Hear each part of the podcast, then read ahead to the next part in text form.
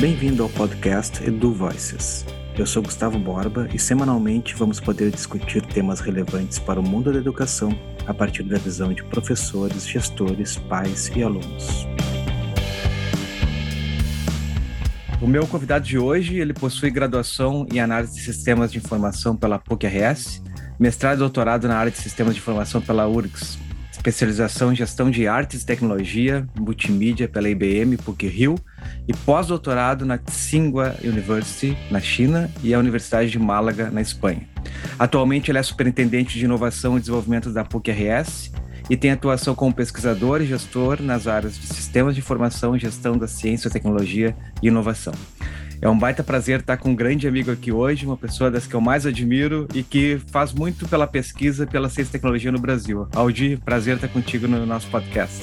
Muito obrigado, Gustavo. Alegria minha de compartilhar contigo alguns momentos aqui.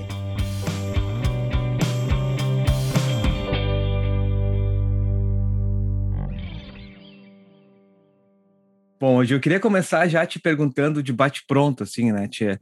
Dado que tu é uma pessoa muito identificada com a, com a questão da pesquisa como um todo, mas especialmente com a ciência e tecnologia, como é que tu percebe esse espaço, né, essa construção na área de ciência e tecnologia para o desenvolvimento de um país e que, como que a gente está hoje nesse processo no Brasil, né? Te queria que tu nos contasse um pouquinho, porque sei que tu está, além de ter uma atuação muito importante na PUC, que é uma das principais universidades aí do Brasil, tu tens uma atuação em diferentes conselhos nacionais também, né? Então, queria que tu nos, nos traçasse um cenário, assim, de impacto e como que tu percebe isso hoje. É, realmente, nós vivemos nesses últimos anos um momento de enorme complexidade, né? De enorme preocupação é um paradoxo, né, Gustavo? Porque na realidade também nunca se falou tanto em ciência.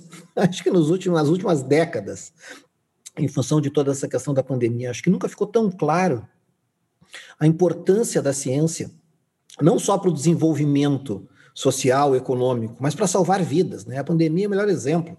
Essa pandemia, a esperança de superarmos essa crise sanitária global que nós vivemos é a ciência, é a produção de medicamentos, são as vacinas. Né? Mas, ao mesmo tempo, no nosso país, realmente a gente tem vivido um, momentos, né, desde 2013, 2014, de uma redução assim acentuadíssima dos investimentos em ciência, tecnologia e inovação. Muito forte, né? não é pouca coisa, não. Nós estamos falando de uma redução de recursos extremamente significativas que, em alguns aspectos, chega a colapsar eh, o sistema, por exemplo, na área de inovação, na área de novos ecossistemas de inovação e de investimentos nessa área, na parte da ciência básica, nas humanidades. Então, a gente vive um momento realmente muito delicado, que foi muito agravado pela pandemia, por essa crise sanitária que nós, que nós estamos vivendo. E eu não tenho dúvidas né, de que a ciência, a tecnologia e a inovação, ou seja, a transformação da realidade, transformação do mundo, né? A inovação transforma o mundo é, a partir do conhecimento gerado nas universidades, nos centros de pesquisa, elas estão no centro do processo de desenvolvimento de qualquer país que no nosso imaginário, né, que povoa o nosso imaginário como um país desenvolvido, né, Estados Unidos, Canadá, Israel, Finlândia, Noruega, Inglaterra, Alemanha, Austrália, China, né, países asiáticos, países que tiveram seu crescimento social e econômico nessas últimas duas, três décadas, de forma mais sensível, são países que entenderam a lógica do, da sociedade do século XXI, aonde a ciência, a tecnologia e a inovação é o principal driver, né, a principal força do processo de desenvolvimento, não só econômico, principalmente social. É, eu queria pegar esse teu ponto, assim, né? Porque eu fiquei pensando enquanto tu falava na, no próprio exemplo da PUC, a gente tem também na Unicinos o parque, mas acho que a, o histórico todo do parque da PUC, a conexão do Tecnopuc com a própria universidade também para gerar pesquisa e desenvolvimento, eu acho que é um exemplo aí também nacional, né? Então, fico pensando nisso, como é que tu percebe esse, esse, papel hoje dessas hélices, né, que se conectam, da questão das empresas, a questão da pesquisa e, e sem dúvida nenhuma a importância desse financiamento nacional, né? Porque em qualquer modelo internacional que a gente vê, o papel do Estado, dentre vários, né, é também a, a questão da financiabilidade. Né? Então, como é que tu sente isso hoje, sendo um dos grandes líderes, digamos, desse espaço, né, desse ecossistema que está criado aí, para além da PUC, inclusive?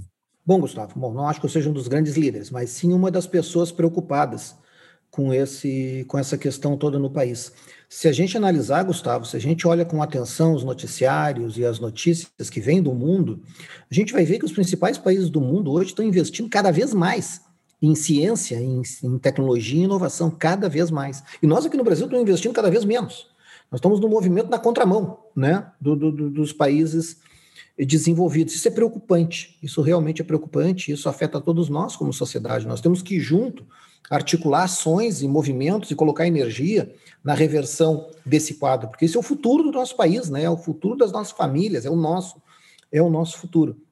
Então essa é uma essa é uma dinâmica, essa dinâmica que tu te referes da tripla ou da quádrupla hélice, né, da, da, da, interação, isso é fruto da revolução da tecnociência, principalmente na segunda metade do século passado, né?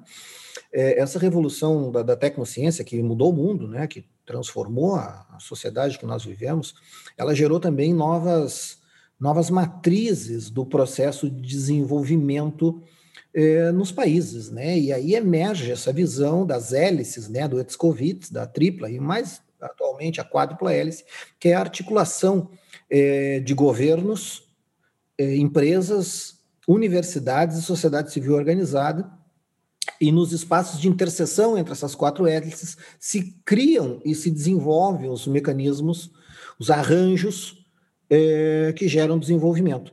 No nosso estado, por exemplo, Gustavo, nós temos um cenário muito, muito bom, assim, bom no sentido de fruto de uma trajetória que tem seu início lá no final do século passado, lá por 97, 98, quando surge o primeiro ecossistema de inovação, um dos primeiros do país, primeiro do nosso estado, que foi o Polo de Informática de São Leopoldo, da Unicinos, né, que depois passa a se chamar Tecnocinos, e na sequência o Tecnopuc em 2000 e em 2002, 2003, e todo um conjunto de ações ecossistêmicas em todo o estado, envolvendo as nossas principais universidades públicas, a URGS com o Zenit, a FURG com o Oceantec, o Parque de Santa Maria, da Federal de Santa Maria, o, em Pelotas, né, já um parque municipal, e o desenvolvimento de que hoje né, formam 14 parques tecnológicos com todas as instituições comunitárias, além dessas universidades federais, né, das grandes universidades federais do nosso estado, o conjunto das universidades comunitárias, que tem uma abrangência estadual, né, estão espraiadas assim por todo o território gaúcho. No total, nós temos 14 parques científicos tecnológicos instalados, que são verdadeiros enclaves, né, de desenvolvimento. Eu gosto de usar o termo enclave, mas na verdade somos bolhas, né? Somos bolhas de desenvolvimento existentes dentro do Estado que e temos o grande desafio de deixarmos de ser bolhas de um desenvolvimento digno do século XXI e passarmos a ser o mainstream, né? passarmos a ser o próprio modelo de desenvolvimento, não só do nosso estado, mas também do nosso país ou da América Latina. Né? Nós compartilhamos na América Latina os mesmos desafios, os mesmos problemas né? É, de todos os irmãos aqui é, latino-americanos. E isso tudo tem a ver com ciência, tem a ver com tecnologia, tem a ver com inovação. Né? E na realidade, né, Gustavo, nós estamos falando da, da, da parte, vamos dizer assim, de um determinado nível desse contínuo, né? Mas nós temos a base de tudo isso, né? O alicerce de tudo isso. Aonde eu acho que os desafios são ainda maiores que o da ciência, tecnologia e inovação, que é a educação, né, Gustavo? Que eu sei que é uma preocupação tua, eh, desenvolve muitas reflexões, livros publicados e assim por diante, sobre essa temática, né? Educação, essa sim, é, deveria e deve ser o foco central, porque é sobre ela que se alicerça todo o processo de desenvolvimento da ciência, que gera tecnologia, que gera inovação nas empresas, no mercado, na sociedade, que transforma a sociedade e que nos faz crescer, evoluir como país, como nação, né? muito mais do que como país. Esse é um gancho importante, né? A gente tem, enfim, trabalhado, escrito coisas também juntos eh, sobre a questão da educação. Enquanto tu falava, eu ficava pensando que o que que não interessa o que que vem antes ou depois, né? Embora sem dúvida nenhuma a base é a educação, quando a gente considera o seguinte, né? É, tu estava falando dos 14 bolhas, né, ou enclaves, e eu fiquei pensando, poxa, Cada um desses lugares tem uma universidade que hoje é reconhecida nacionalmente por excelência, né? E tem uma correlação entre esses espaços, né, Aldi? Porque, na verdade, hoje é difícil dizer na PUC, na Unicinos, na FURG e outras tantas, né? Uh, o que, que vem primeiro? A gente tem uma educação de qualidade conectada num parque importante, que conecta com as empresas, que faz com que se gere um ciclo e gere mais possibilidades de estágio para os alunos, mais educação, mais desenvolvimento econômico. Está tudo muito. É uma, é uma perspectiva realmente ecossistêmica, dá para dizer assim, né? Pelo que tu está trazendo. E só que o motor disso tudo, e aí vem o ponto que tu trouxe no início, né? É essa perspectiva de compreensão nacional da relevância da ciência, tecnologia e inovação, né? E de investimento, né? Uh, eu peguei aqui a matéria que semana passada né, a gente tinha compartilhado da, dos gastos da China, por exemplo, né, com pesquisa e desenvolvimento, 378 e 78 bilhões de dólares, né, um, um recorde né, em termos de, de gastos. E acho que os países como um todo, né, que estão reconhecendo esses espaços transformadores, eles estão conseguindo avançar nesses investimentos. Mas as prioridades são muito diferentes, né, muitas vezes, inclusive no nosso país. Mas eu acho que o ponto principal que tu trazes aí, eu queria explorar também um pouco isso, é essa relação, assim, né, como que os parques, né, como que as, as empresas, como que a dinâmica do ecossistema ela impacta hoje na formação dos alunos. E aí vem um ponto que tu comentou antes que eu queria que tu falasse um pouco mais, né? Se eu olho para a área uh, tecnológica, isso fica mais bem resolvido, digamos assim, do ponto de vista até de recursos, né?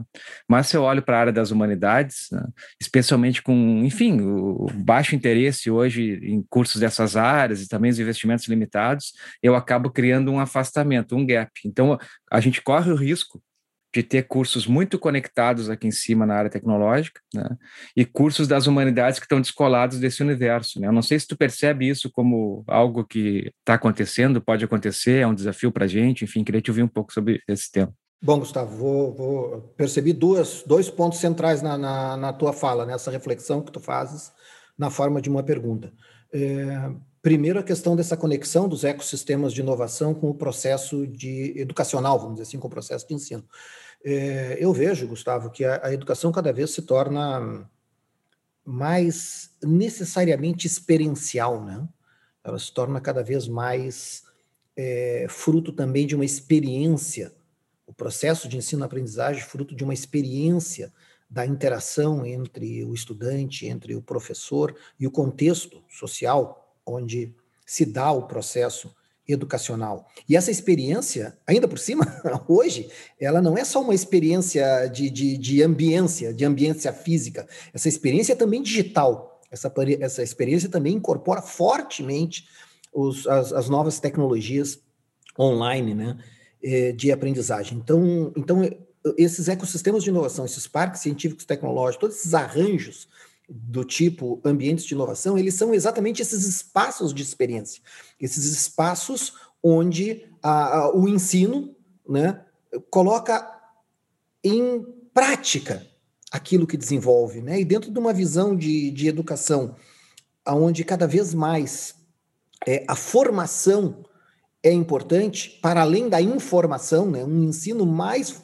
alicerçado na formação do que propriamente na informação, esses ecossistemas se tornam realmente relevantes. Então, quando a gente olha instituições, aí vamos pegar outros exemplos, a UPF e o seu parque tecnológico com muito foco na área do agronegócio, que é um, é a gente pega aqui a Univates com o Tecnovates, a, a, o Tecnounisc ali em, em Santa Cruz, né? E vai percorrendo toda a nossa geografia aqui estadual, a UX, o TecnoUX, é, sei lá, o, o Pampatec, lá em Alegrete, quando a gente vai percorrendo esse, esse, esses espaços, a gente vai vendo que esses ambientes, esses ecossistemas de inovação são exatamente esses espaços de experiência, esses espaços que permitem uma formação acadêmica que se complementa também com uma formação profissional no mundo real, na, na resolução de problemas da, reais da sociedade.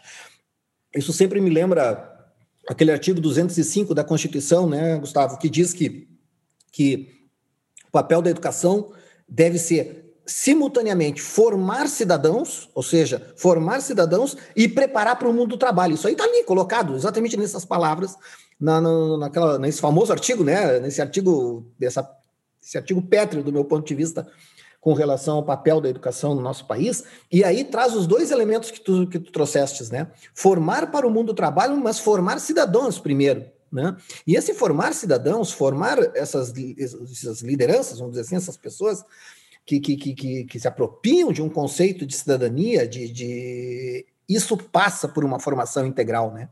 E a formação integral passa fundamentalmente pela, por uma formação abrangente, né? Que vem desde as humanidades, mais do que isso, vem principalmente das humanidades, né? Vem de, da filosofia, vem da sociologia, das ciências sociais, vem da própria educação, enquanto licenciaturas, e assim por dentro do serviço social, vem fortemente das humanidades. Formar um cidadão é formar um, um, um jovem, né? formar uma pessoa com pensamento crítico, com habilidades de se comunicar, com capacidade de trabalhar de uma forma colaborativa, né? formar pessoas criativas. Essa é a primeira parte, formar cidadãos. Aí a gente vê com clareza o papel das humanidades, das sociais aplicadas, Todas áreas, toda a área de sociais aplicadas, quando a gente fala de comunicação, letras, é, toda a área de comunicação, linguística, toda a área de publicidade propaganda, toda essa de jornalismo e assim por diante. Quando a gente fala de colaboração, nós estamos falando de psicologia, nós estamos falando de gestão, nós estamos falando, então, criatividade. Né?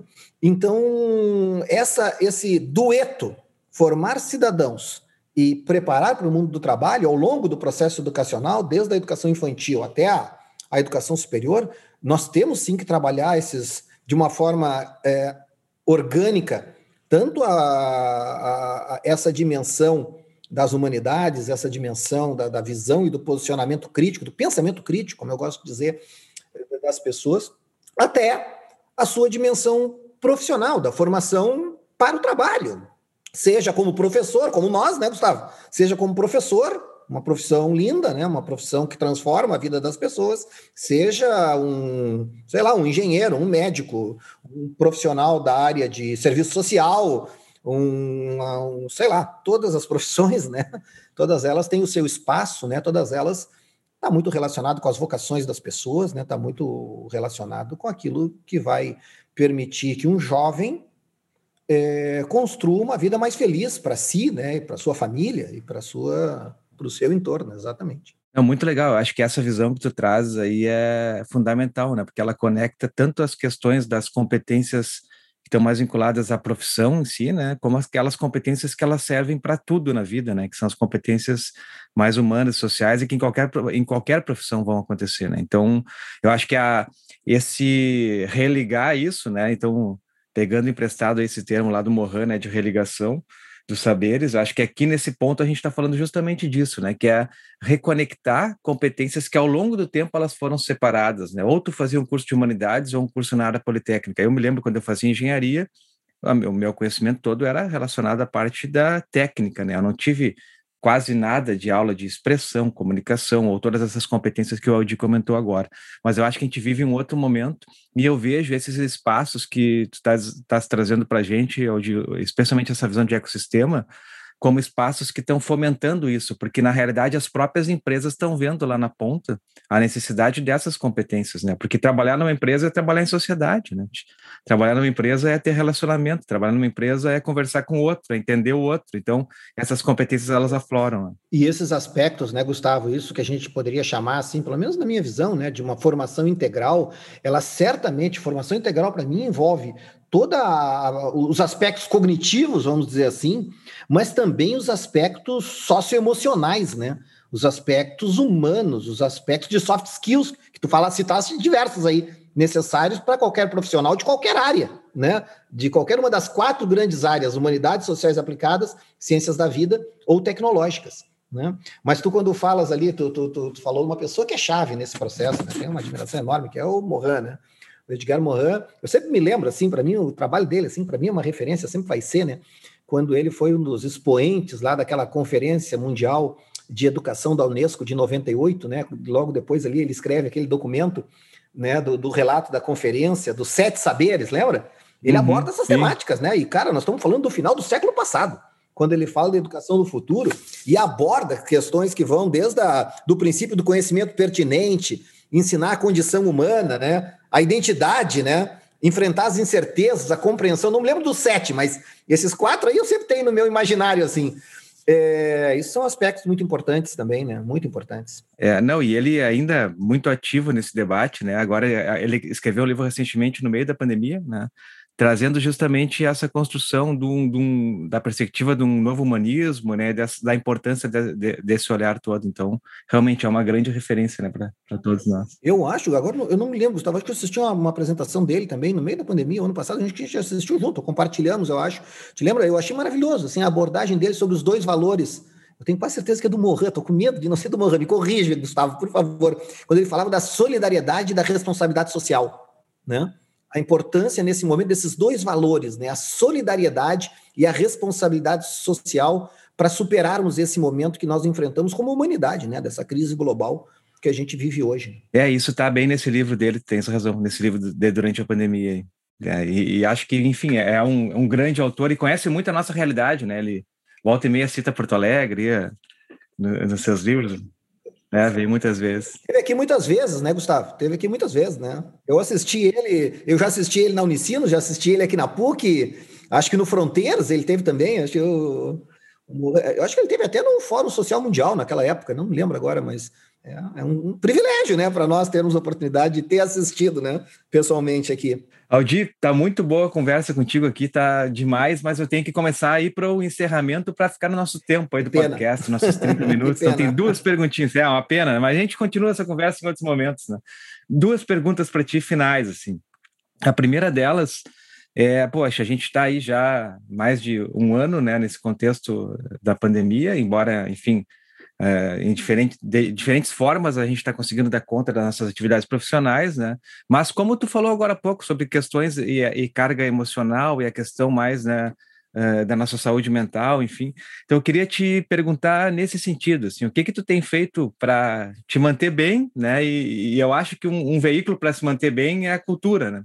Então já vou te dar uma, um caminho para essa resposta que eu queria te ouvir um pouquinho sobre algo que tu está lendo ou assistindo na TV, enfim, que tu queira compartilhar com quem está nos ouvindo para se sentir um pouco melhor, né? Então, tenta que não seja um, um, seriado muito pesado, assim, né? Mas, eventualmente, pode até ser isso. Cara, eu te confesso que eu não sou muito da televisão, sabe? De seriado e assim por diante. Eu gosto mais de livro, sabe? Eu sou mais da eu leitura. Eu não sou, não sou da turma do Netflix, assim, eu, tá eu assisti, assisti um seriado só, Gustavo, eu assisti um seriado na vida só no Netflix, foi aquele, como é que era, aquele professor catalão de filosofia, como é o nome? Merli. Merli. Foi o único que eu assisti, cara, faz anos atrás. Nunca mais. Mas eu gosto muito de ler. Eu não sei, esse ano, assim, as leituras que mais me que mais me marcaram, né? Eu tive um livro que eu li esse ano que me marcou muito, né? Que foi um livro do Sanders, um filósofo e pesquisador de, de Harvard, né? A Tirania do Mérito, né? Cara, aquilo ali mudou minha, minha, minha percepção sobre essa lógica do mérito, né, principalmente na área da educação, nesse contexto de enormes desigualdades que a gente tem no Brasil e que essa crise é, acelerou né, de uma forma assustadora, triste até, essas, essas desigualdades, em especial na área de educação. Mas esse livro, A Tirania do Mérito, me marcou muito, Gustavo, esse ano. Né? Eu, eu, junto com esse livro, eu li, eu reli, aí é uma leitura um pouco diferente, né? mas eu também gosto, né? É, eu reli a Laudato Si, né, a encíclica ambiental né, do, do Papa, e porque eu queria ler, quando me indicaram a tirania do mérito, me indicaram, o meu ex-reitor aqui, o, o irmão Clotet, ele me indicou para ler junto também a Fratello Tutti, a, a, encíclica social, né, sobre a amizade social, sobre a questão social do Papa.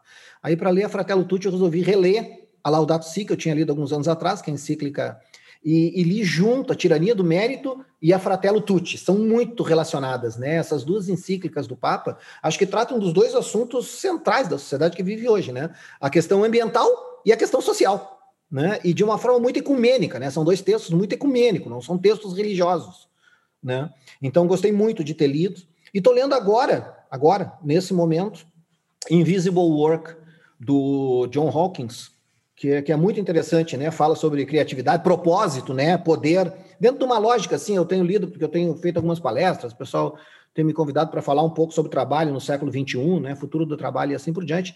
E, e esse livro do, do Hawkins é bem interessante, também me, me indicaram, e eu estou exatamente agora lendo, lendo esse livro, né? Tem um outro livro que eu li esse ano, legal, que me foi indicado por uma pessoa que eu sei que tu gosta muito também, eu admiro muito ele pessoalmente e como profissional, que é o Padre Pedro. Padre Pedro Gomes. Claro, ah, Padre Pedro, saudades do Padre Pedro. Que é, me presenteou com um livro, como é que é? Liderança Heróica. Ah, é, o, é um autor jesuíta, né? É, eu já li esse livro. Isso, que conta. É um cara que foi, teve toda uma formação católica, né? É, jesuíta, né? Mas católica, toda uma formação, e depois foi ser um grande executivo, né? Um dos maiores executivos de uma das maiores empresas financeiras do mundo, JP Morgan. É o Chris Lowney. Chris Lowney, né? Chris Lowney, exatamente. Esse livro aí, quando o padre Pedro me, me presenteou com ele, eu, não, eu li ele transversalmente, há uns dois anos atrás, três anos atrás, e reli ele agora, porque eu estava escrevendo um artigo sobre liderança aqui para a universidade, né? Para o nosso processo de planejamento, eu reli o livro Liderança Heróica, né? E ele é muito bonito, sabe? Porque ele, ele relaciona toda uma questão de valores é, com o processo de atuação empresarial. Isso é muito importante, isso é outra mudança que a gente tem que ter no mundo é, no mundo muito forte, né? O, a responsabilidade social, né, da, das empresas, do, do, mercado, isso aí não, isso aí tem que mudar, tem que mudar muito. Tá muito bom, excelentes dicas aí. Ficaria por aí. Então não sou muito de leitura também, muito. não, mas tá excelente. Eu vou pegar o, o Invisible Work, eu não, não, não sabia que vou pegar esse livro para ler. É, esse livro é do ano passado, ele foi, foi lançado no ano passado, no meio da pandemia. Muito legal. Vou atrás desse aí. O, o livro do Sanders eu já tinha lido também, excelente livro. Baita, a Cláudia Costin estava também outra pessoa que a gente gosta bastante, né? Hoje estava é, lendo esse, esse livro e, e, comentou comigo sobre ele, achei fantástico também. Mas, Tri, vamos fechar com uma última pergunta, que é a pergunta padrão, assim, do podcast, tá? Que é para tu... Não, é, não precisa ser um tweet, mas tem que ser uma resposta mais focada no tempo, que é o seguinte: o que, que é educação para o Jorge Aldi? Ah, essa tá boa essa. Muito é, esse é desafio, né? Hein, Cara, educação para mim é a, é a esperança de um futuro melhor, sabe? Educação para mim, o papel do professor para mim é transmitir a esperança todos os dias, sabe? Transmitir esperança todos os dias. Esse é o papel, como eu vejo, o nosso papel como professor. E a educação, para mim, é, é realmente a esperança de um futuro melhor, sabe? Não só para os jovens, mas para a sociedade, para todos nós. Muito bom, Bah, eu, sabe que eu fiz 33 vezes já essa pergunta? E nunca veio uma resposta igual, e essa tua aí é a única mesmo. A ideia de transmitir esperança é, fundamental e fico contente com, com esse teu olhar e, e, me renovo também com essa tua fala como professor, porque às vezes, especialmente agora, nós estamos aí, né, bastante tempo dando aula remoto e tudo mais, tu entra na sala e tu tem essa responsabilidade também, né, de não te deixar afetar por tudo que acontece e tu tem que estar ali para levantar também, né, o astral e trazer a gurizada juntos, os alunos que acabam construindo contigo, na verdade, né, esse conhecimento. Então, muito legal, gostei dessa tua resposta, vou vou usar ela bastante no, no meu dia a dia como professor. Queria te agradecer muito, Odi. Foi um baita prazer conversar contigo aqui essa meia hora e acho que o pessoal que vai ouvir aí, que está ouvindo, vai curtir demais essa conversa muito autêntica, né, com muito conteúdo e para mim sempre, como eu te falei, é um prazer estar contigo. Aprendo demais quando eu converso contigo e foi mais uma aula para mim aqui nesse nosso diálogo. Obrigado, viu? Gustavo, eu que agradeço. Sabe a admiração que eu tenho por ti, pela forma como tu trabalha, né, pelo teu jeito de ser. Então, para mim é uma alegria enorme. Muito obrigado pela oportunidade, né? Eu que agradeço. O Edu Voices é uma produção do Instituto para Inovação e Educação da Unicinos. Este e outros episódios você encontra no Spotify, Apple Podcasts ou no seu agregador preferido. A produção sonora é de Gabriel Tassinari. Eu sou Gustavo Borba e nos vemos em breve.